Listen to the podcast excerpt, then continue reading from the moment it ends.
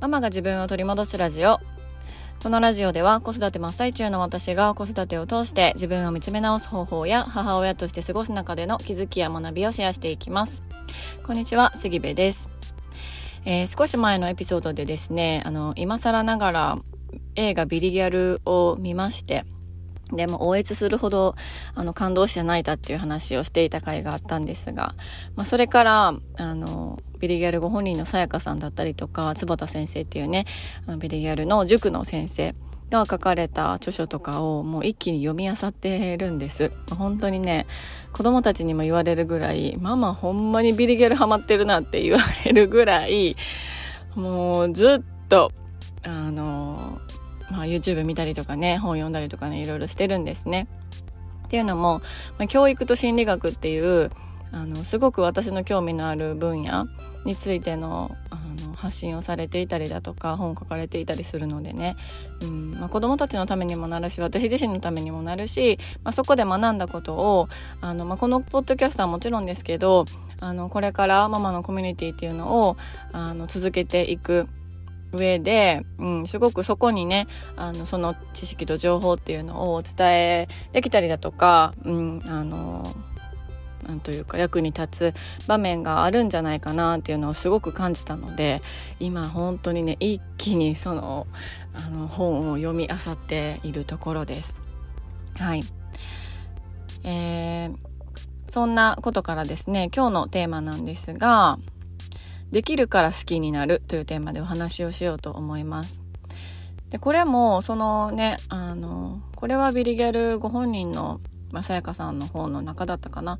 でもその先生坪田先生の言葉ではあるんですけど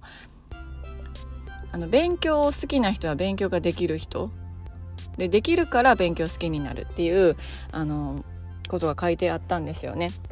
でこれは私もあの本当に前からすごく思っていて、うん、勉強ができる人で勉強が嫌いな人ってあんまりいないよなってあの感じてたんですよね。学生の頃から。そう。だから、まあ子供たちが生まれた時にも、もうとにかく勉強はできなくてもいいから、勉強を嫌いになってほしくないなっていう気持ちがすごくすごく強くって。で、特に、あの、私は英語が好きだったから、私が英語好きだから子供たちにも英語好きになってほしいなって思ってるんですけど、でも、ね、あの、早いうちからやったりとかして、英語自体が嫌いになったら、あの、元も子もないなと思って、あの我が家はねそんなにこう早くから英語を早期ななんていうの？あの早いうちから教育しますみたいな方針ではなくって、うん、なんかこう、まあ、YouTube 見てる中とか、ね、興味あるゲームの中とかで英語を、まあ、ちょっとだけ触れて英語ってちょっと面白いやんってどれだけ思わせれるかっていうところにあの注力しているところが、まあ、我が家はねあるんですけどいろんな考え方あると思いますけどね。そう。であの、まあ、そのことが本の中にも書いてあってでただそのできない、うん、勉強ができないからできないわからないから嫌いになる。嫌いになると机に向かうのも嫌になる。そしたらもっとわからなくなる。授業についていけなくなる。そして、まあ、テストとかでね順位が出たり点数が出たりして、まあ、負のループに入っていく。そしたらあの勉強が嫌いで勉強ができないっていうあの人がねあの作り上げられるっていう話もあっていやそれもわかるなと思ってたんですよ。もう私ねあの英語以外の科目は中学で終わってるんですよね 義務教育で終わってるんですよね私のあの英語以外の科目っていうのは。うん、でむしろその私はねあの行きたい高校があってその高校はあの理科社会のテストがいらなかった高校だったんですよ。そうだからもうなんならね多分中2ぐらいの志望校をこう定めるあたりから理科社会を捨てたんですよね。た、確か。そう。もう記憶がないんですよ、私、理科社会。とか歴史とかなんかそういうのをした記憶が本当になくって。だからあのびっくりするぐらいそこら辺の知識があの欠落してるんですけど。そう。ででできないあの社会とか理科とかしかも理科とか呼ばないんかな。科学とかかな。ちょっと分かんないんですけど。できないからあのどんだけ聞いてもわからない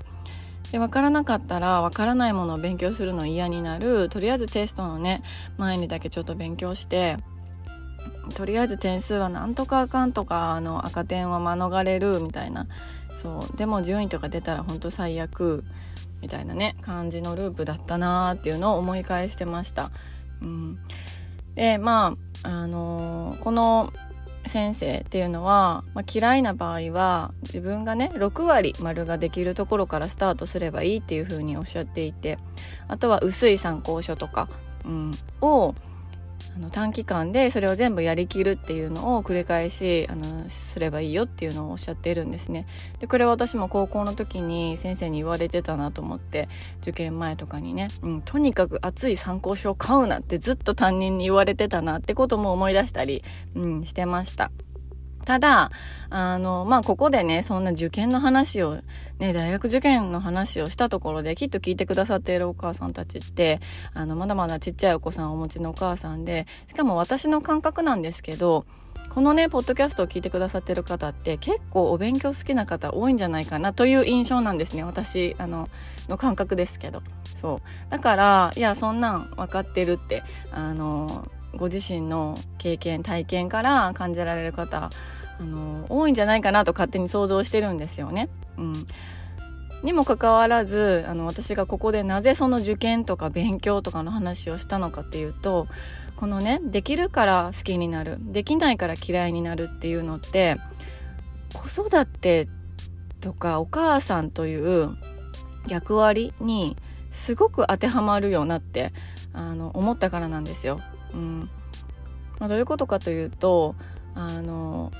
もうお母さん業完璧っていう人があの最初から完璧です1人目からも私お母さんとして完璧ですっていう人ってこのように存在しないと思うんですよね。うん、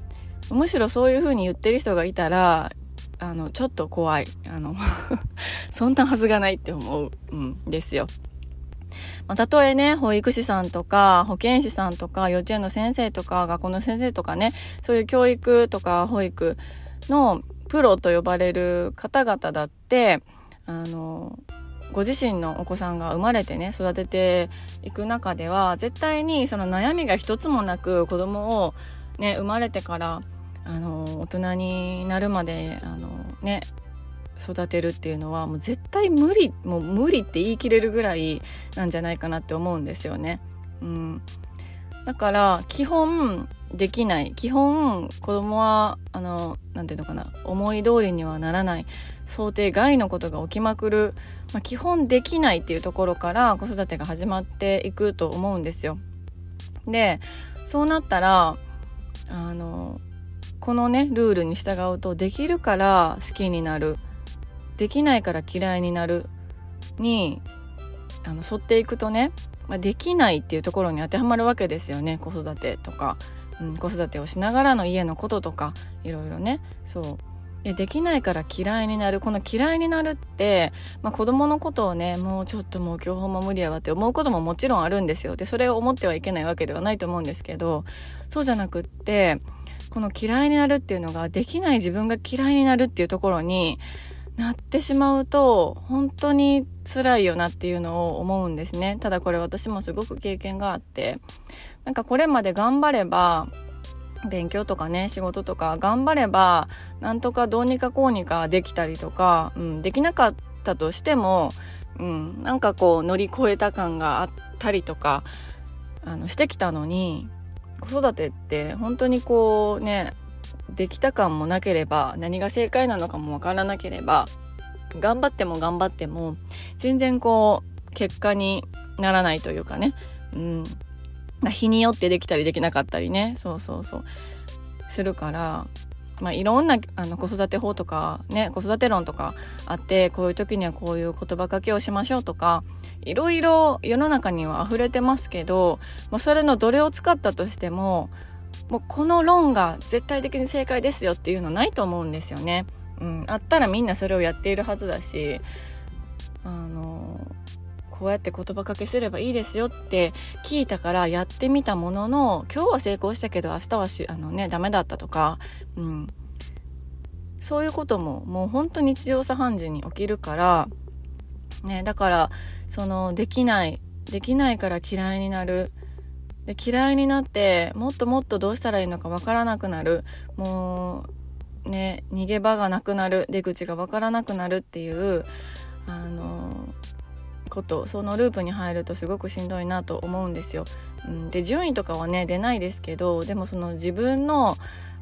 イメージセルフイメージっていうのが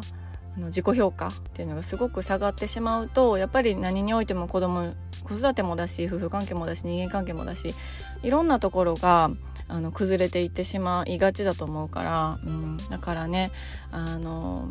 どうしても子育てって数値に表すことはあの世の中ではできないけれどもでも自分の中でこの6割丸っていうのをあの、ま、今日は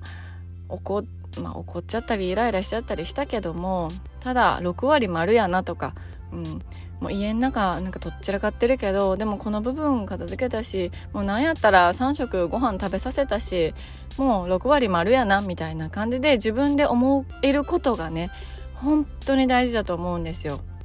うん、でこれ勉強とかだったらこう努力してもできないものってあると思うんですよね。分野とか、まあ、科学とか。科学 とかってそれ私やあの教科とかによっては。うん。私の場合は英語は努力って感じなくって全然好きだからあのどんどんどんどんこうねなんかリスニングとかもすごい好きだしなんなら。勉強と思わずにできたりするんですけど、まあ、科学とかね本当になんかもう読んでも読んでも分からんし読んでも読んでも頭に入ってこないしそんなもん暗記なんて全くできないしっていうそこら辺のそのね努力してもできないものっていうのはあると思っていて、うん、でそれなんだったらねこんなに科学苦手な人がそんな理理数理数系？理系のね、そんななんか科学の研究みたいなところには進まないじゃないですか。それを続けるっていうことはしないじゃないですか。自分がね、あんまりこう、できないな、あんまり好きじゃないな、苦手だなって思うところを続けないと思うんですけど、でも子育てって、あの得意か苦手かとかできるかできないかとか好きか嫌いかとかってそんなことは誰も聞いてくれなくってもしそれができなくって苦手で嫌いだったとしても、うん、あのやらないといけないっていうものだからね。そうだからまあ自分で自分自身の6割丸っていうのをあのこうちょっとね出してあげてそう自分に優しくねあもう本当に自分に優しくあのお母さんの役割っていうのを私自身もそうだしこれを聞いてくださってる皆さんもあのね日々暮らしていってほしいなと思っております。はい。ということで今日のテーマはできるから好きになるというテーマでお話をしました。あの最近本当に私はビリギャルにはまりまくっておりまして定期的にこのビリギャル情報がねここでもあの 話されるかなって思ってるんですけどそうちょっとまだあの読めてない方もたくさん残ってますのではいちょっとねちょっとずつ読みながらここでもこうアウトプットさせてもらおうかなと思っております。はい。ということで、最後まで聞いていただきましてありがとうございます。えー、ご意見、ご感想、あなたのエピソードなどがありましたら、えー、LINE の公式アカウントからぜひメッセージをいただければ嬉しいです。えー、URL は概要欄に貼ってありますので、ぜひご登録をよろしくお願いいたします。では、今日も素敵な一日になることを願っております。